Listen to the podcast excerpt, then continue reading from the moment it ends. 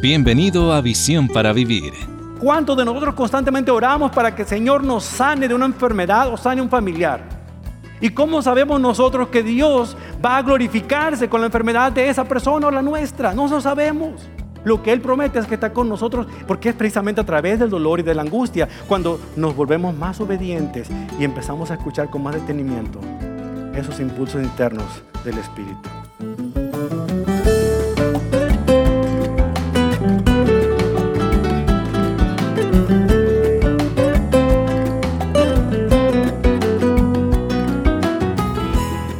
Cuando los cristianos están llenos del Espíritu de Dios, estamos equipados para recibir orientación y dirección como nunca antes. Pero, ¿cómo escuchamos esa pequeña voz inmóvil dentro de nosotros? ¿Cómo podemos estar seguros de que es el Espíritu de Dios quien nos habla en lugar de nuestra propia imaginación? Bienvenido a Visión para Vivir, donde el pastor Carlos Azazueta continúa con el estudio de Dios en tres personas, en la serie cuán grande es mi Dios. En la próxima media hora estudiaremos la Biblia para recibir discernimiento bíblico de lo que el pastor Carlos llama los impulsos internos del Espíritu Santo. Con mucha frecuencia el Espíritu Santo se le atribuyen cosas que Él no ha hecho. Y muy seguido se le da el crédito por otras cosas que Él Sí hace, no se le da el crédito necesario. Y es que mucho de lo que el Espíritu de Dios hace en nuestras vidas no viene con anuncio tan fuerte, con bombos, con platillos o con un estruendo de aplausos. Muchas veces el Espíritu de Dios obra de una manera quieta, tranquila, sutil. Es una forma tan especial que Él tiene de comunicar su verdad a nosotros. Por ejemplo, hay ocasiones en las cuales nosotros nos encontramos abatidos, nos sentimos perdidos sin poder tomar una decisión. En ocasiones tenemos dos opciones, pero no sabemos cuál es la opción mejor. Pensamos mucho las cosas, si tomamos la opción A, puede pasar esto, y si tomamos la opción B, puede pasar esto otro. Pero algo ocurre de repente que tenemos cierta certeza en tomar una de esas opciones y nos da gusto cuando miramos hacia atrás de haber tomado la opción correcta. Llamamos a eso tener intuición o de alguna otra manera eh, tener esa corazonada que nos permitió irnos por ese camino. En otras ocasiones podemos entender el significado de un pasaje en las escrituras, pero no con claridad. Lo leemos, lo escuchamos que se predicaba, pero, pero no lo logramos captar a cabalidad. Hacemos una investigación, buscamos en algún diccionario bíblico o le preguntamos al pastor o a otro líder de la iglesia o consultamos por internet el significado de un pasaje en particular, pero aún con todo eso no logramos captar la esencia de lo que significa. Entonces de repente y sin nada que lo, que lo motive, llega una especie de luz a nuestra mente y logramos captar el significado de ese pasaje y nos alegra. Algunos pueden llamar a eso la percepción que podemos tener de lo que hemos estudiado antes acerca de la Biblia. Hay ocasiones en las cuales no nos sentimos con ganas de orar, de hacer nada, absolutamente nada. Nos han pasado situaciones que nos han tirado al suelo, estamos deprimidos, estamos desilusionados, porque cuando queríamos hacer cosas grandes para Dios, nada resultó. Pero aún así, hay algo dentro de nosotros que, que nos mueve a actuar y, y aun cuando no tengamos el deseo de hacerlo, nos mueve a, a tomar decisiones que sabemos aquí en nuestra mente que son correctas, aunque no tengamos el deseo de hacerlo. Algunos de nosotros no sabemos cómo llamar a ese tipo de fenómenos. Es a ese tipo de fenómenos a los cuales me gustaría ponerle un nombre, ficticio, pero un nombre en este momento. Podemos llamarle los impulsos internos no identificados, los inis del espíritu. No me los confunda con los ovnis Esos son los objetos voladores no identificados. Estos inis del Espíritu son esa, esa pequeña voz que por ahí en nuestro interior nos dice, no vayas por ahí. No, no, regrésate. No tomes esta decisión.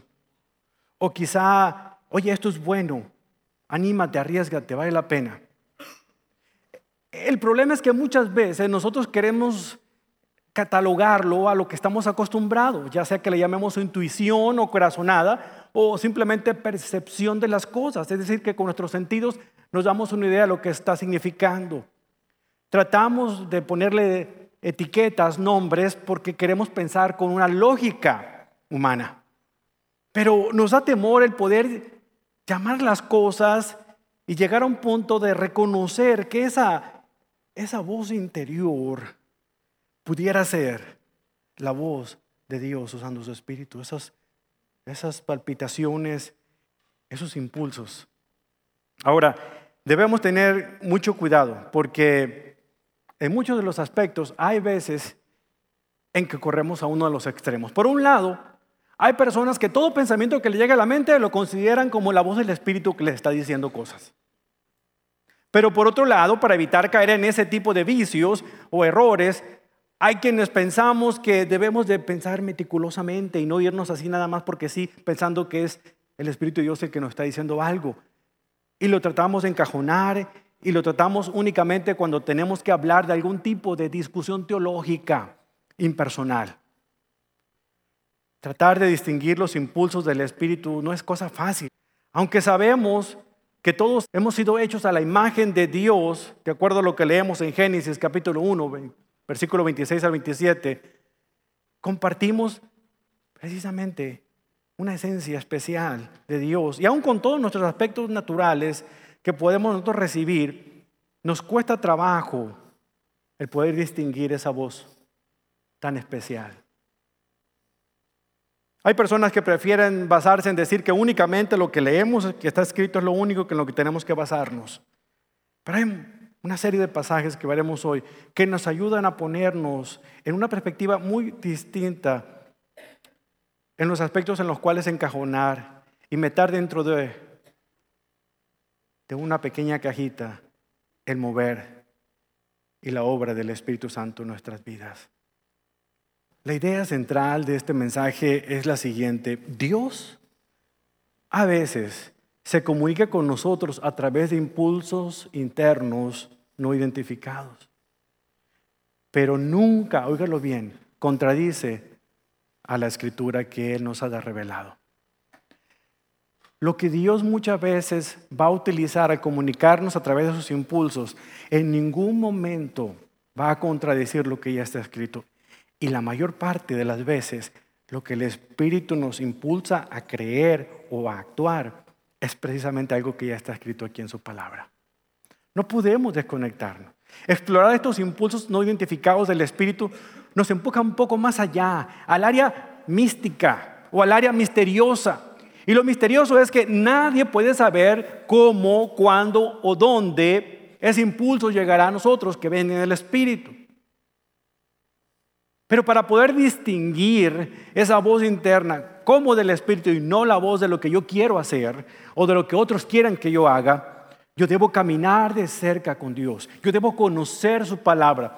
Yo debo tener ese tiempo de intimidad para aprender a distinguir y aprender a discernir también esa voz tan especial, ese silbo apacible que me está comunicando algo muy particular de acuerdo a su palabra.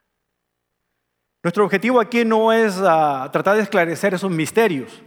El objetivo con este estudio es poder concientizarnos de la presencia del Espíritu Santo en nuestras vidas, que tiene un propósito muy particular de dirigirnos a lo que Dios quiere que usted y yo hagamos. Hay que darle crédito a Él cuando el crédito lo amerita. Y no le debemos de adjudicar todas las cosas simplemente porque es la salida fácil a tratar de atribuirle todas las cosas que ocurren en nuestra vida. Vaya conmigo a las escrituras para estudiar más de cerca estos pasajes. Dos pasajes en particular que nos van a ayudar en este día. Génesis capítulo 1 y después Salmos 139. Dios a veces se comunica con nosotros a través de impulsos internos no identificados, pero nunca contradice lo que Él ha escrito aquí en su palabra.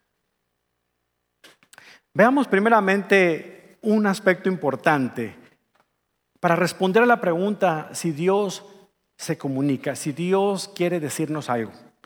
Y ahí en el libro de Génesis, en el primer libro de la Biblia, aprendemos el primer punto. Hemos sido creados para tener conexión con Dios. Hemos sido creados para tener conexión con Dios.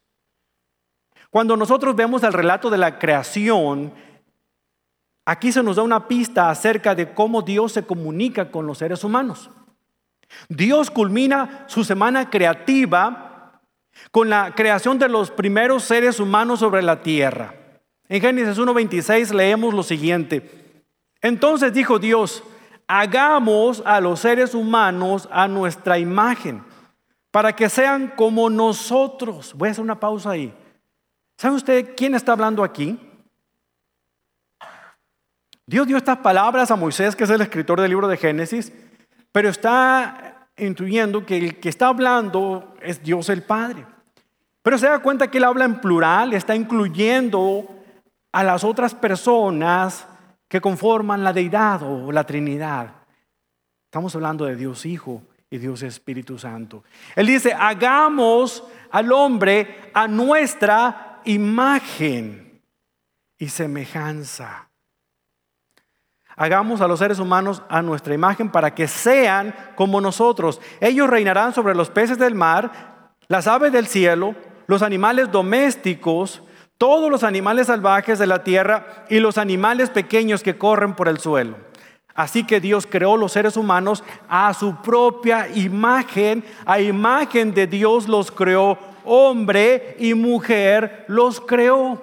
El hombre y la mujer juntos reflejan la imagen de Dios. Estos versículos nos indican de que hay algo que distingue al ser humano a los seres humanos de todas las cosas creadas, ya sean plantas, ya sean animales, ya sean astros celestiales.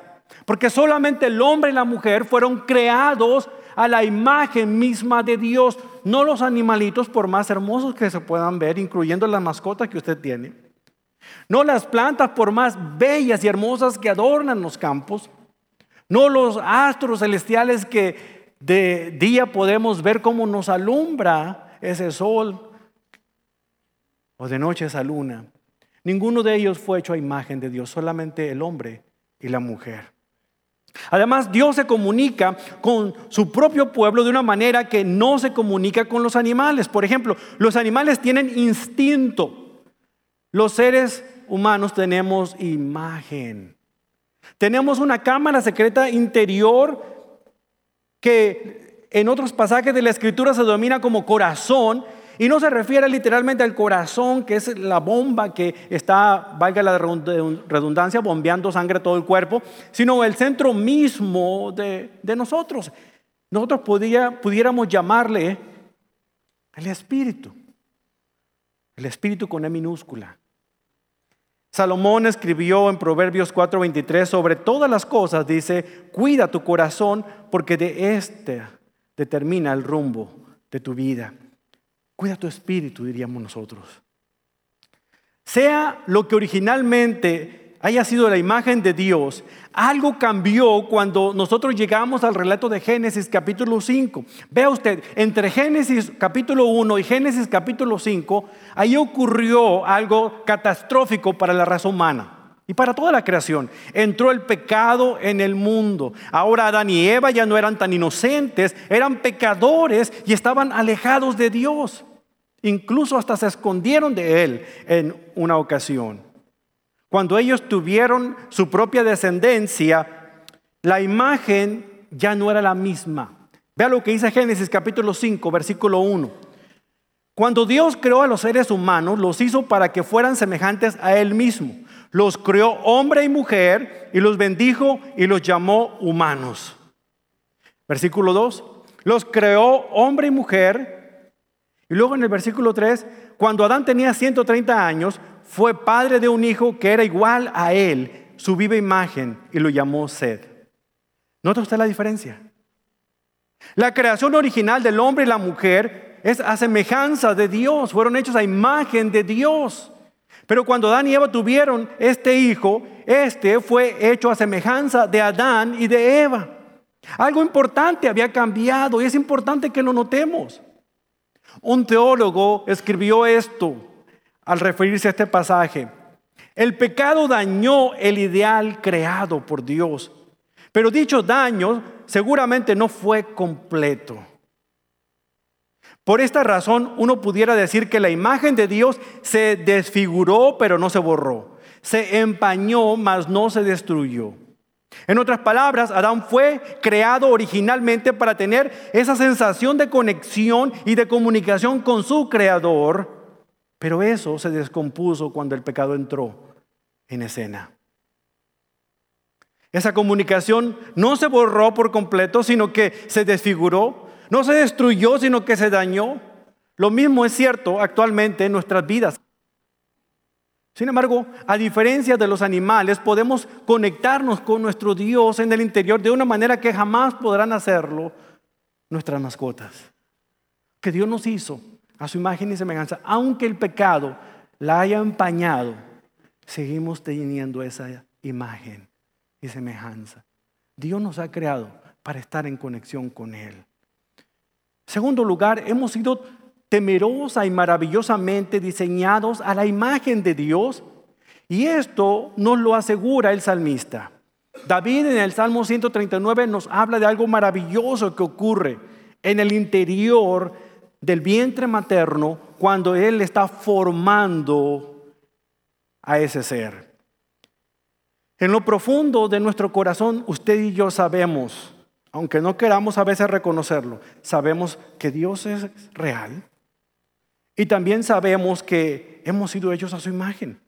Fíjense cómo David lo describe en el Salmo 139, versículo 1. Oh Señor, has examinado mi corazón y sabes todo acerca de mí. Sabes cuando me siento y cuando me levanto, cuando mis pensamientos, aún cuando yo esté lejos, los conoces. Me ves cuando viajo y cuando descanso en casa. Sabes todo lo que hago. No existe ni el más mínimo aspecto de nuestras vidas que Dios no conozca de nosotros. Él lo conoce todo absolutamente. No hay secreto que no sepa de usted. No hay pensamiento fugaz. Aún ese pensamiento que tiene en este momento, Dios ya lo vio, escuchó, ya lo vio, ya lo conoció. El punto que David tiene que señalar aquí es que Dios examina conoce y entiende todo lo que nos pasa. Dios busca hasta las partes más recónditas de nuestro ser, mira todo lo que hacemos y Él lo ve con claridad. No solamente puede ver qué hay ahí, sino cuál es la motivación de eso que está ahí. A Él no lo podemos engañar en ningún sentido. De hecho, el conocimiento de Dios sobre nosotros se remonta al principio de nuestra existencia. Vea cómo lo describe aquí David en el versículo 13 del Salmo 139. Dice, tú, Señor, creaste las delicadas partes internas de mi cuerpo y me entretejiste en el vientre de mi madre.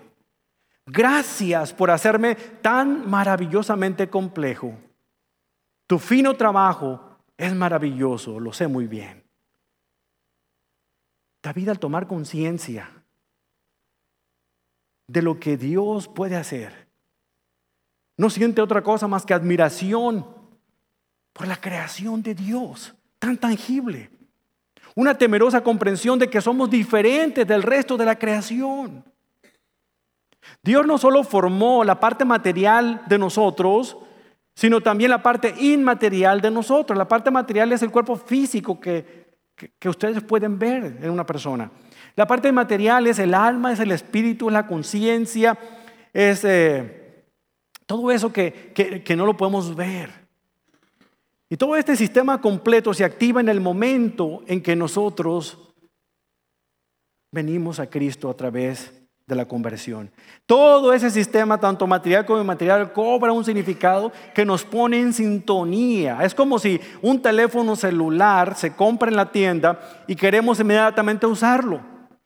Si nosotros no colocamos una tarjeta, una tarjeta que se llama SIM, no podrá haber la conexión directa hacia la antena y poder comunicarnos con alguien. Bueno, de igual manera, si nosotros no tenemos esa relación personal con Jesucristo y esa tarjeta SIM, que para mí sería como el Espíritu Santo, no pudiera haber una manera de conectarnos con Él. Y el Espíritu únicamente lo podemos tener cuando hemos confiado en Jesucristo como nuestro Señor y Salvador personal. ¿Se dan cuenta?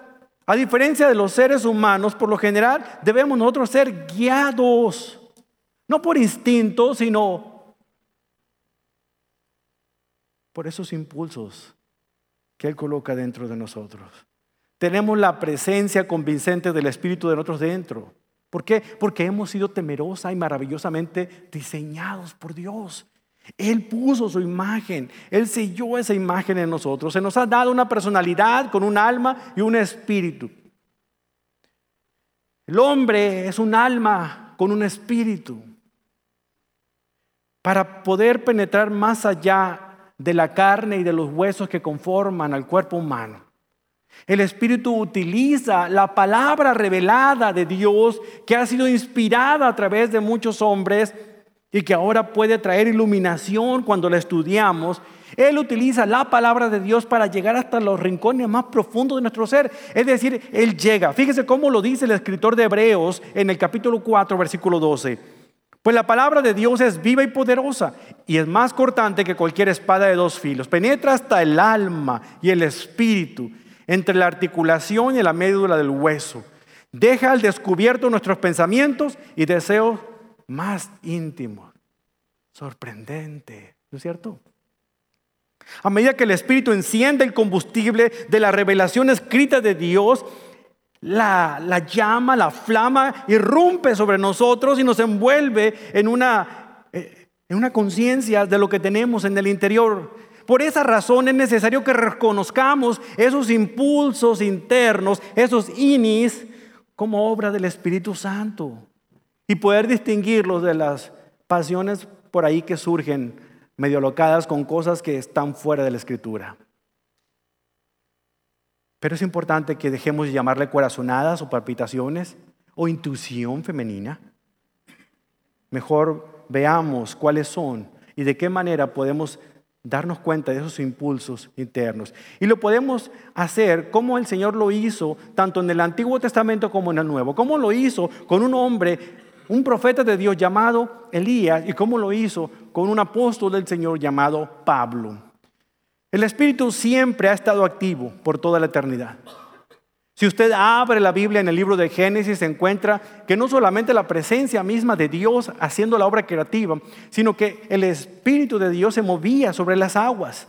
De igual manera, el poder creativo de Dios se hizo a través del Hijo. Desde el principio de la creación, las tres personas de la Trinidad estaban activos.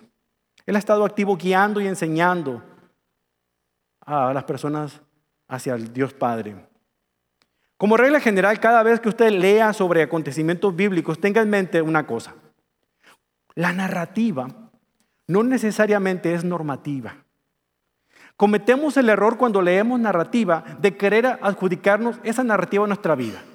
¿Cuántos, no me respondan porque me voy a sentar a llorar, cuántos no han dicho, voy a ser como Gedeón, Señor, si pongo el vellón afuera y llueve, entonces quiere decir que yo haré esto? Eso es erróneo. No podemos adjudicarnos algo que la narrativa nos presenta como algo del diario vivir en nosotros. No siempre, y usted se va a dar cuenta con lo que veremos más adelante, es un patrón la manera como Dios se comunica. Él puede hacerlo como Él quiera, de la manera que Él lo desea y bajo las circunstancias que Él lo desee.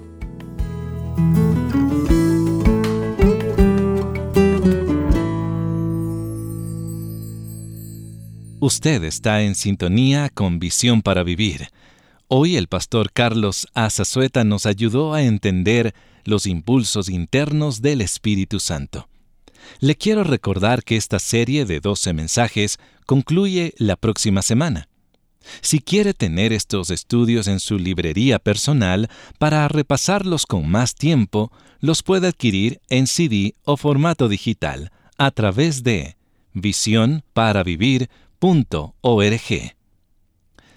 La esperanza es una de las pocas cosas sin las que los humanos simplemente no pueden vivir. En la cultura actual, escuchamos mucho hablar sobre la esperanza. Los académicos discuten la teología de la esperanza. Los predicadores distinguen entre esperar en algo y esperar en Dios.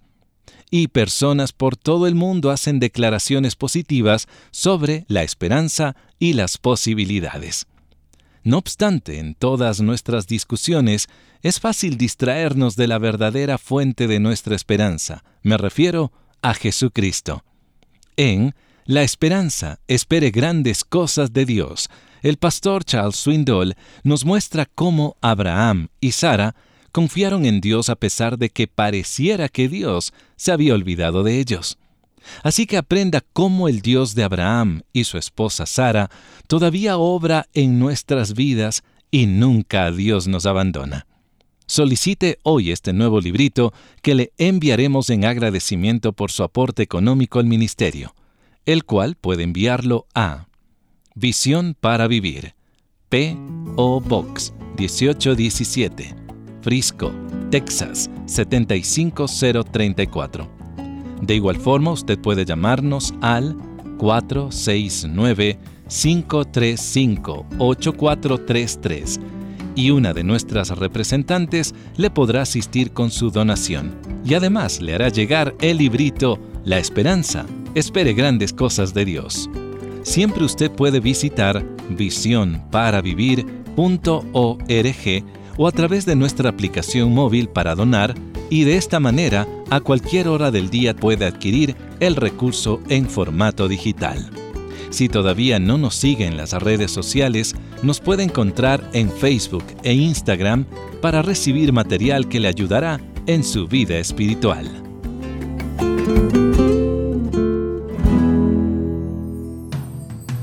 Le invito a que conozca los impulsos internos del Espíritu Santo al continuar con este estudio el día de mañana, aquí en Visión para Vivir.